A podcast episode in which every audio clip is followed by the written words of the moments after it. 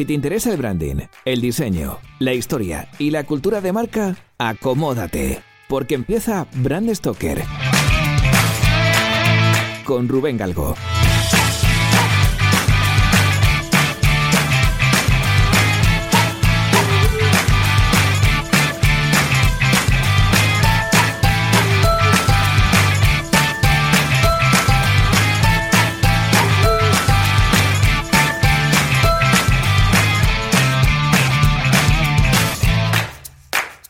Hola, ¿qué tal? Muy buenas amigos de Brand Stoker. Bienvenidos una semana más a un programa en el que voy a contaros el origen de una marca con historia.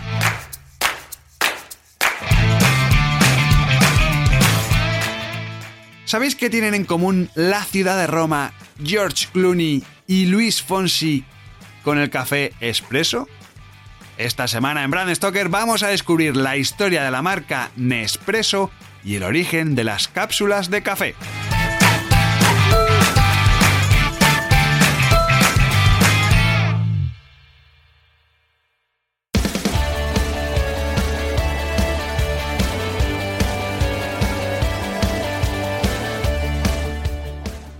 Hace unos meses estuve en la inauguración de la exposición Las Palabras que Nombran, del grandísimo Fernando Beltrán, en el Matadero, en Madrid. Para los que no lo sepáis, Fernando es nombrador, nombrador de profesión, vaya. Tiene un estudio que se llama El nombre de las cosas, que está especializado en identidad verbal, en naming, aunque bueno, a él la verdad es que no le gusta mucho que utilicemos este anglicismo, ¿no? Para referirnos a, a su labor. Para mí Fernando es uno de los mejores, bueno, el mejor creador, no quiero ofender a nadie, pero es el mejor creador de nombres que tenemos en España. Y, bueno, la verdad es que fue, fue una delicia el poder acompañarle aquel día, ¿no? Eh, porque en la inauguración pues estuvimos un puñado de amigos, eh, conocidos, gente del mundo del diseño. Allí pues me encontré, por ejemplo, a Rafa Celda. Eh, bueno, dimos un paseo por los nombres más relevantes que había creado Fernando, pues OpenCore, Rastreator, Amena, Faunia, eh, yo qué sé, La Casa Encendida, o sea, son nombres que a todos os suenan seguro. Ante cada nombre nos parábamos y Fernando nos contaba pues un poco cómo lo había creado, ¿no? Cómo, cómo había sido el proceso creativo, anécdotas del proyecto. La verdad es que, como digo, fue súper interesante. No me acuerdo, no me acuerdo muy bien cómo se llamaba el nombre ante el que nos paramos, y nos contó una anécdota que tiene mucho que ver con la marca de la que hoy vamos a hablar, de la marca Nespresso. Veréis, Fernando además lo contaba así con, mucha gracia, ¿no? Decía, un día en una cafetería de Ibiza me encontré con un señor alto, fuertote, bueno, la verdad es que nos tropezamos, se tropezó él conmigo, y me derramó un café encima de la chaqueta. El hombre se intentó disculpar, pero es que hablaba una especie de inglés que yo malamente entendía. Eh, el hombre estuvo intentando limpiarme la chaqueta, pero bueno, no había Dios que arreglase aquel desaguisado. Y el hombre pues se despidió cortésmente y, se marchó, ¿no? dice, es que la, la, cosa es que no sé por qué su cara me sonaba de algo. Dice, me sonaba, me sonaba. Y a los que estábamos allí en un corrillo, ¿no? Rodeándole, nos preguntó, ¿y sabéis cómo se llama ese actor de Hollywood que sale en los anuncios de Nespresso y claro, todos los que estábamos ahí respondimos, jolín, pues George Clooney. Y dijo él, ese, ese fue el que me tiró el café encima, ese. Dice, disculpad, es que soy muy malo para los nombres.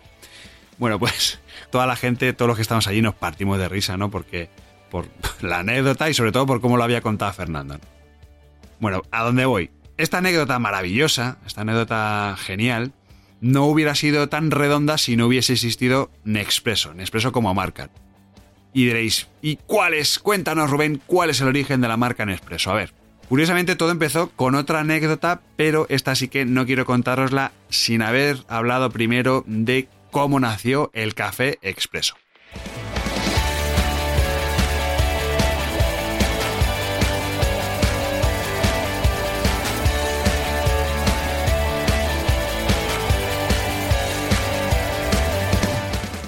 Lo que conocemos hoy en día como café expreso nació en Italia a principios del siglo XX. Un italiano llamado Luigi Bezzara estaba harto de la cantidad de tiempo que le llevaba el prepararse el café todas las mañanas, entonces decidió acelerar ese proceso y ¿cómo se le ocurrió? ¿Qué pensó? Pues dijo, pues voy a añadir vapor, vapor a presión a la cafetera para que esto vaya más rápido. El hombre, fíjate, pues todas las mañanas se tiraba ahí un buen rato cociendo café, eh, hasta que hervía, no sé qué, que se, bueno, que se tiraba mucho tiempo y se le ocurrió esto, ¿no? El, el acelerar el proceso echándole vapor a presión. De esta manera tan chorra, bueno, chorra aparentemente, pero bueno, esto se te tiene que ocurrir. No solo redujo el tiempo de preparación, sino que también consiguió un café mucho más fuerte y sobre todo más denso.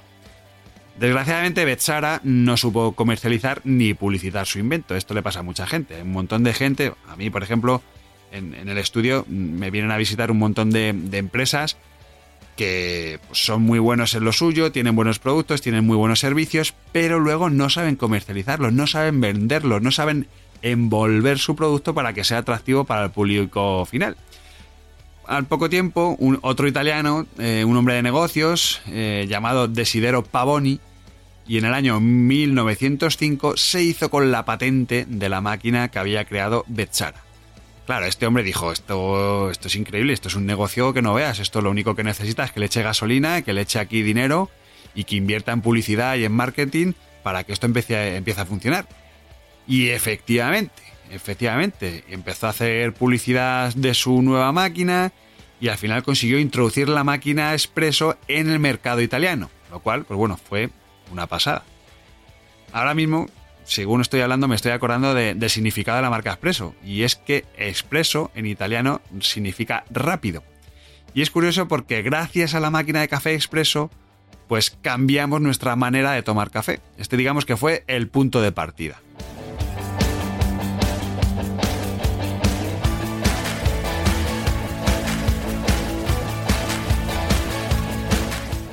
La vinculación del diseño y la tecnología con Italia es algo que en Brand Stoker hemos visto varias veces. Así a bote pronto puedo deciros pues la marca Lamborghini, ¿no?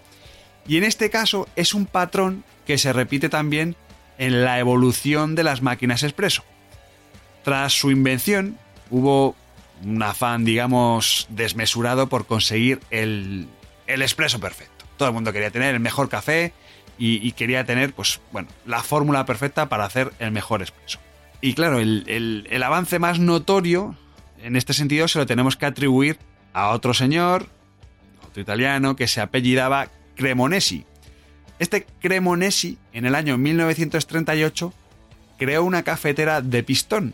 Esto, así explicado, es, es un poco complicado, contarlo sin una imagen, ¿no? De hecho, pues si podéis meteros en la página web, en brandstoker.com, vais a ver algún ejemplo de, máquina de pistón. Este hombre lo que consiguió con esta máquina fue acabar con el regustillo que dejaba el vapor y el agua hirviendo a quemado. Siempre se quedaba ahí como, pues eso, que parecía como que se te había quemado el café. Posteriormente, un señor llamado Achille Gaggia ideó un pistón con muelle. Esto lo que permitía era pues aplicar una presión al café sin necesidad de, de una hervidora, lo cual pues también fue otra evolución bastante importante. Pero es que tuvieron que pasar más de 20 años hasta que la empresa llamada Faema inventase una máquina con una bomba eléctrica en la que el agua por fin pasaba a través del café, que esto fue algo bastante revolucionario. Este avance, de hecho, marcó el inicio de las cafeteras de bomba, que podríamos decir que son las predecesoras de las actuales cafeteras express. Por eso, como digo, el afán de acortar el tiempo de preparación de un café, eh, pues estaba volviendo loco a, todo el mundo, ¿no? Todo el mundo estaba intentando agilizar ese proceso hasta que llegó de repente el café instantáneo, el café soluble. Curiosamente, aunque estamos hablando de que estamos en el siglo XX, el café soluble o el café instantáneo fue inventado y patentado, ojo, en el año 1881, o sea, muchísimo tiempo atrás. Y el invento se lo atribuimos a un señor que se llamaba Alphonse Alais, que era un francés que, bueno, pues se, le ocurrió y lo, lo patentó, ¿no? Aunque es verdad que esto fue refinado y mejorado bastante por la marca Nescafé en el año 1938 que también es, llamativo que no se comercializó como un producto de consumo masivo. hasta que no llegó la guerra mundial no fue así, que también llama la atención. En los años 70 el café instantáneo estaba súper consolidado, pero muy consolidado, en el mercado internacional, ¿no? Y podríamos decir que vivía sus mejores momentos, su, su edad dorada, si queréis. Justo en aquellos años, en el año 1975, para ser muy preciso, un ingeniero aeronáutico suizo llamado Eric Fabré entró a trabajar en el departamento de envasado de la sede central de Nestlé en Suiza. Nestlé, ya sabéis, y si no lo recuerdo, con mucho orgullo, que fue la primera marca de la que hablamos en Brand Stoker. O sea, si podéis, ahí navegad un poco por nuestra web y echad hacia atrás en el tiempo para escuchar un poco el origen de la marca Nestlé, que está muy guay.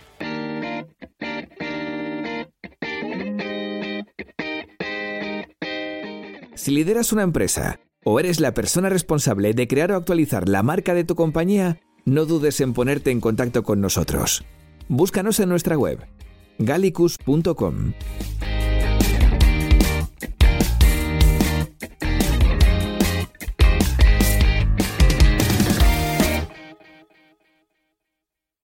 Este Eric Fabre era hijo de un inventor que, bueno, desde muy jovencito tenía claro lo que, lo que quería hacer con su vida, ¿no? Y sobre todo, quería inventar algo que se pudiera vender. Esa era una obsesión que tenía este hombre desde chiquitito.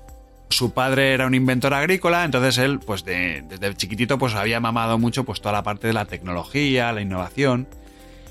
Y sabía que Nestlé podía ser el sitio donde, donde aprender un montón de procesos. Sobre todo estaba muy interesado en los procesos previos al lanzamiento de un producto. Es decir, desde el departamento de I+D hasta el de ventas, marketing y por supuesto producción. ¿no? O sea, como, como ingeniero aeronáutico la producción le llamaba muchísimo la atención.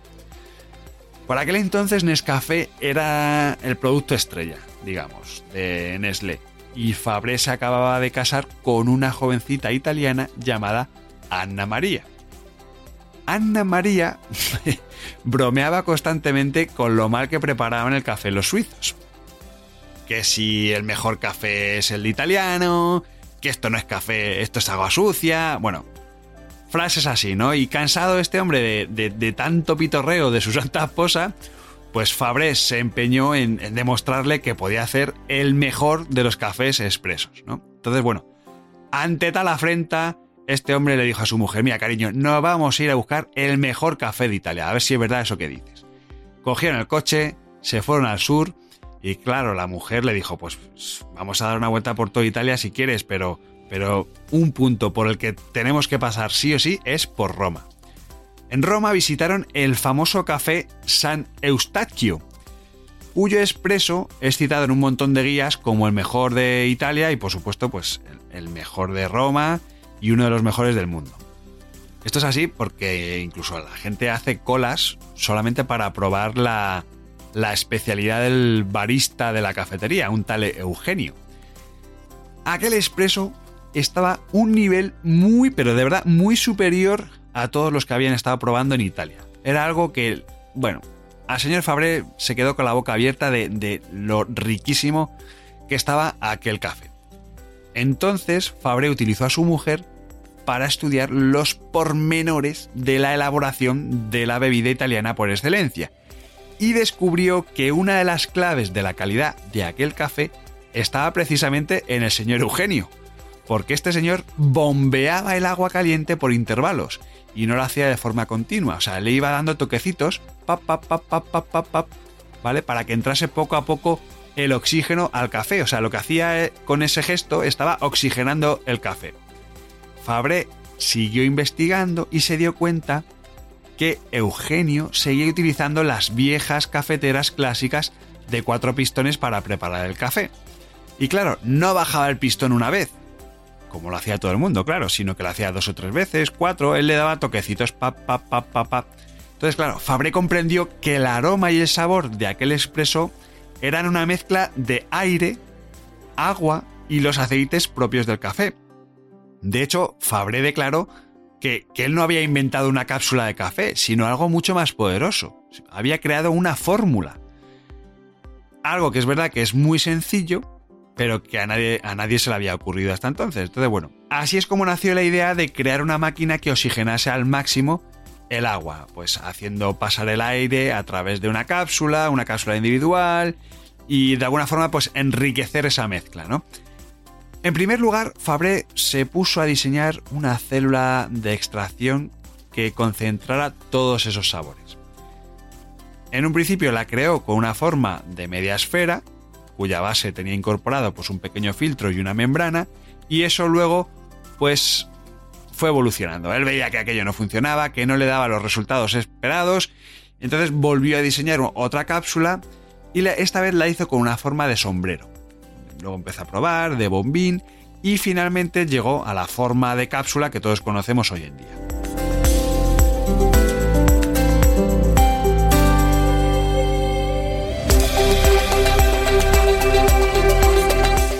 Fabré presentó el prototipo de su máquina en Nestlé, pero, siempre hay un pero, ya sabéis, a la multinacional no le gustó mucho, la verdad. La idea no le convencía. A ver, y esto hay que explicarlo, al fin y al cabo estaban haciendo una apuesta muy fuerte por el café instantáneo, y esto suponía lanzar un producto que podía lapidar los ingresos del café soluble. Así que esperaron unos años y en el año 1986 Nestlé lanzó la marca Nespresso y Eric Fabre estaba al frente de aquel negocio como director general. Pero el producto no tuvo los resultados obtenidos.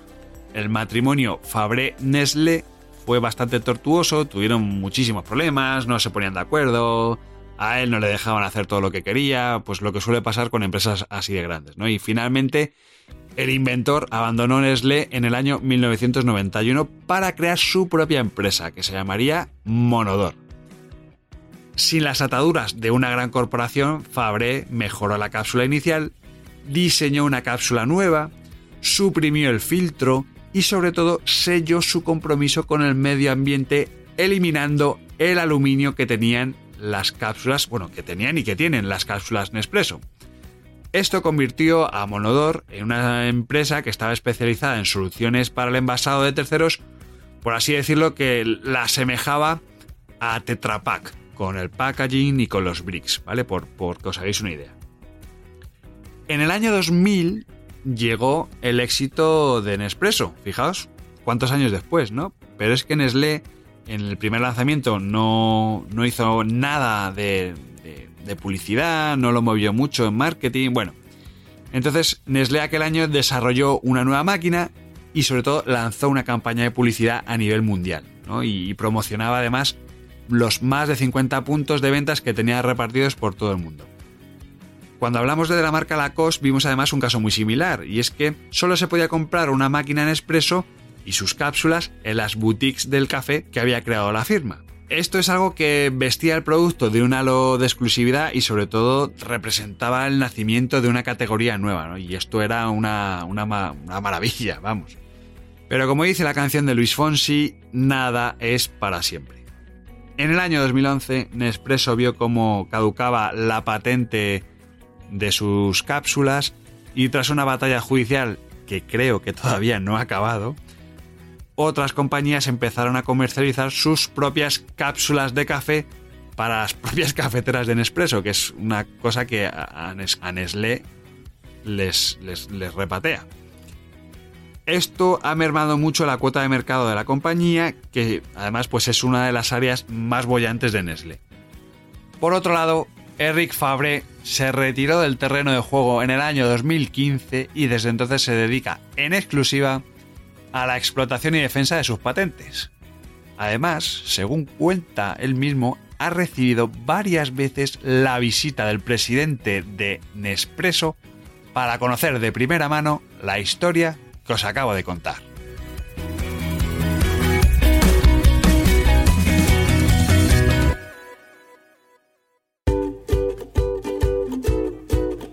Pues hemos llegado al final de este programa de Brand Stoker y como siempre tengo que deciros que ha sido un placer. Pero antes de echar el cierre quiero recordaros que podéis apoyar nuestro trabajo de dos formas muy sencillas. La primera es realizando vuestras compras en Amazon a través del enlace de afiliados que tenemos en nuestra página web. Y la segunda es haciendo mecenas de Brand Stoker en iVoox.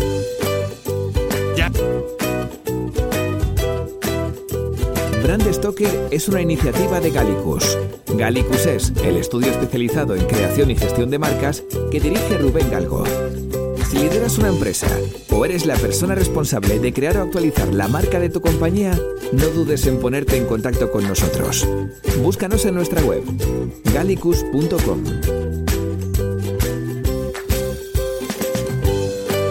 Seguir en Twitter, Facebook e Instagram donde nos encontraréis con el usuario Galicus Branding o si lo preferís me podéis seguir a mí a través del usuario Crenecito. Por supuesto, no olvidéis comentar este programa, darle a me gusta y compartirlo en vuestras redes sociales. Y si os habéis quedado con ganas de más, podéis escuchar más programas de Brand Stoker en iVoox y sobre todo en brandstoker.com. Muchas gracias por estar ahí y recordad, como dijo Paul Rand, el diseño es simple. Por eso es tan complicado. Hasta el próximo programa. ¡Chao!